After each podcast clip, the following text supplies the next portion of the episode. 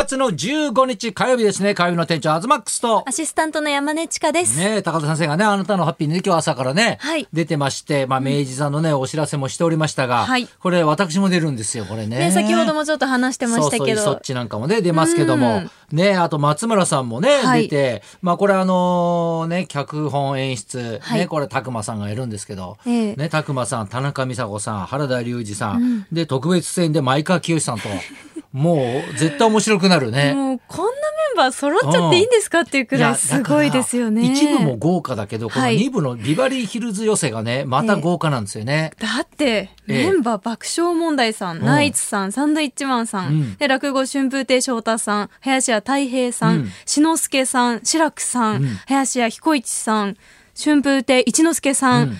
竜亭市場さん、はい。三遊亭小遊三さん。はい。ね、浪曲もね、七福さんと大福さんと、んね、神田伯山も出るし、みっちゃんも出るし、もう本当に高田先生の顔よね。本当になんか集大成みたいな舞台になりそうよね。いや、集大成って、まだまだ、これからも。いや、別に死んじゃうわけじゃないよ。違う。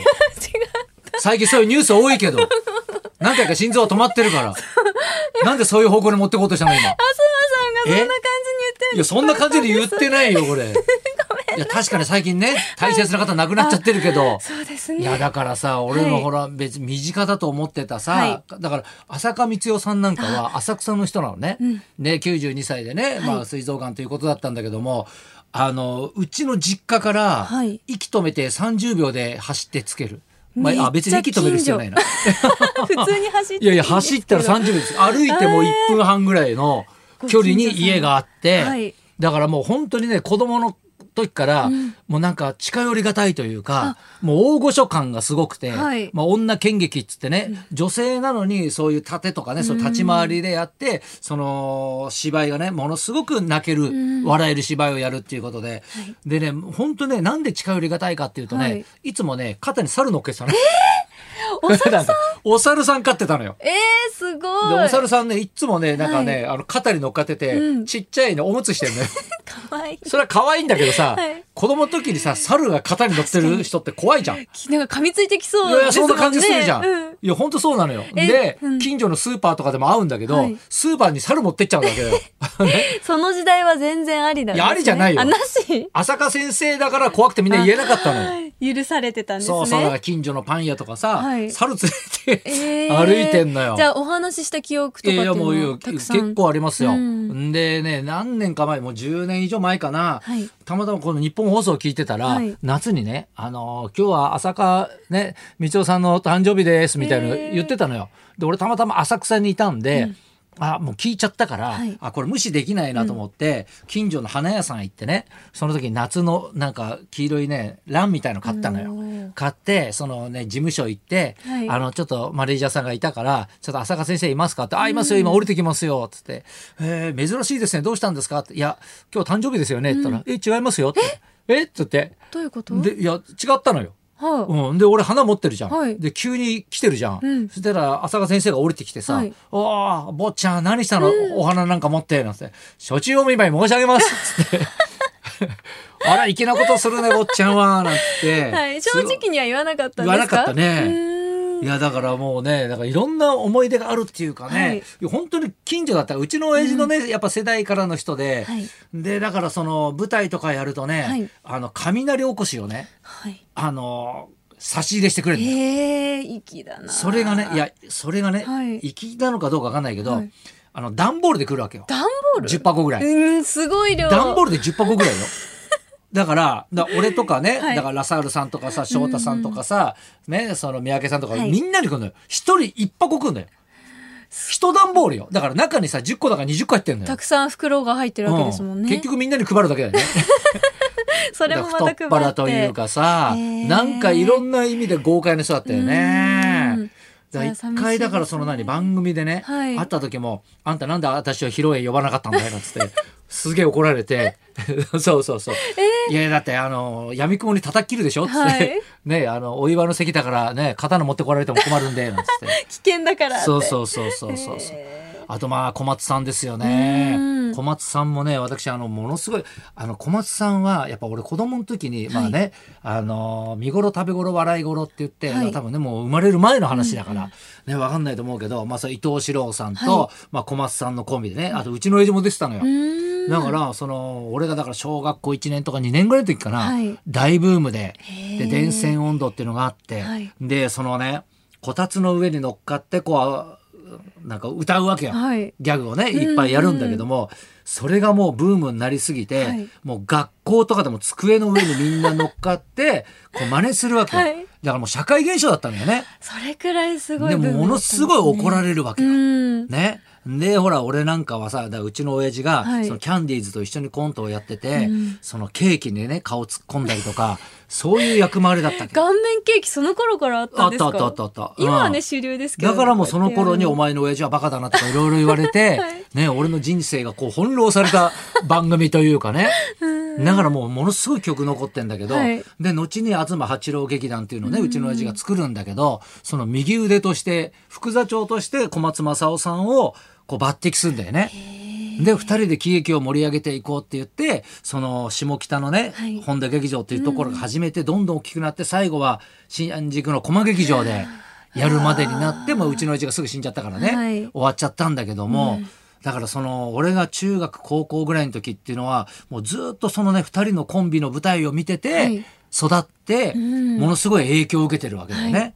だからその一昨年にそのファイアーヒップスね10周年で歌方の金貨っていうね、歌方のコインっていうあのタイトルの舞台やったんだけどそれは俺がずっと忘れられなかったうちの親父と小松さんがコンビのその詐欺師の物語なんだよね。はでそれをだからやっぱ再演するほどの、はい。やっぱものすごい影響を受けてるわけですよ。そっか私も見に行かせていただきましたけどそっか。そこが原原作というかモチーフになってたんですね。だからもう本当にずっとちっちゃい頃からも知っててよく見てたから本当にね親戚のおじさんが亡くなったみたいな感じなんだよね。えその最近は交流みたいなのは？いやだからもうねここ45年は会ってなかったけども、まあうちの親父のね特集とかあると必ずその小松さんがゲストに出てたりとかして、でだからやっぱり一番またさらに思い出深いのは、はい。俺の披露宴のはい。工場を小松さんにやってもらったんですよ。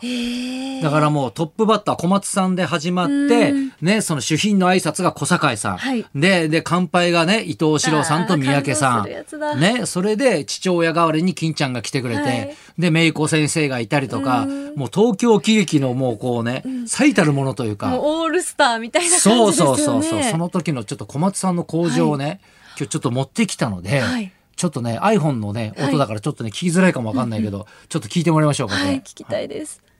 わお。わお。本日は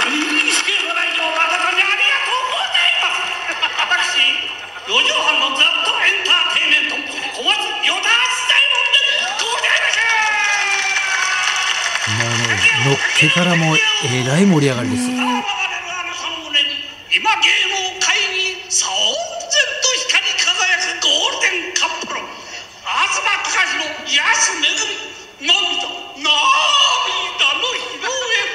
ああこの感動は一体何なのでありましょうか？マイクお玉みたいなね。お私は玉持ったね。一言だけめぐみさんに言いたいあんな男のため表彰状あんたはえこんな盛り上がる日はないですね。えないそれにしましてもお父っつぁんもこの辺で見ておりますよ。頑張れとやの僕らのママが。一瞬の静けさは一体何なんでありましょうか。というわけでございます。この豆腐ケーキの時にこのド派手なこの披露宴。まあようやるようやる。ようやるゼリー。ただいまより新郎新婦が登場いたします。その時には絶大な拍手絶大なご声援よろしくお願いをいたします。新郎新婦のタワジ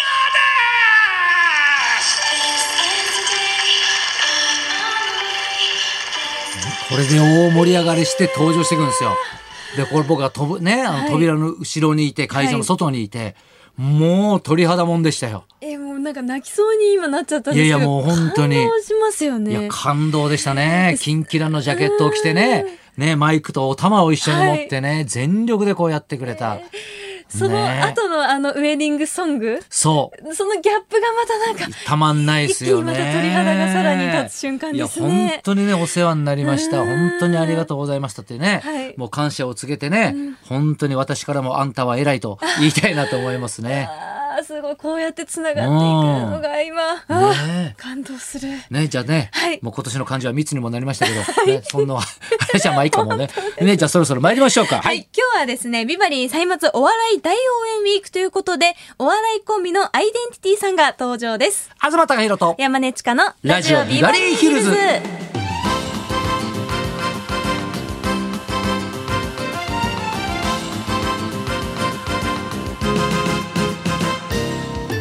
のゲストはお笑いコンビのアイデンティティの2人。ボケの田島直也さんとツッコミの三浦明彦さんのコンビです、うん田島さんによる「ドラゴンボール」の野沢雅子さんのモノマネで一躍人気者になりましたねさっき挨拶来てたけどさ、野沢雅子いなかったね、まだ。そうですね。まだ普通の姿でしたねそうそうそううんうん。で、今ではすっかりドラゴンボール芸人としておなじみで、うん YouTube のチャンネルも大人気なお笑いコンビです。はいアイデンティティさん、この後12時ちょっと前からの生登場です。そんなこんなで今日も1時まで生放送。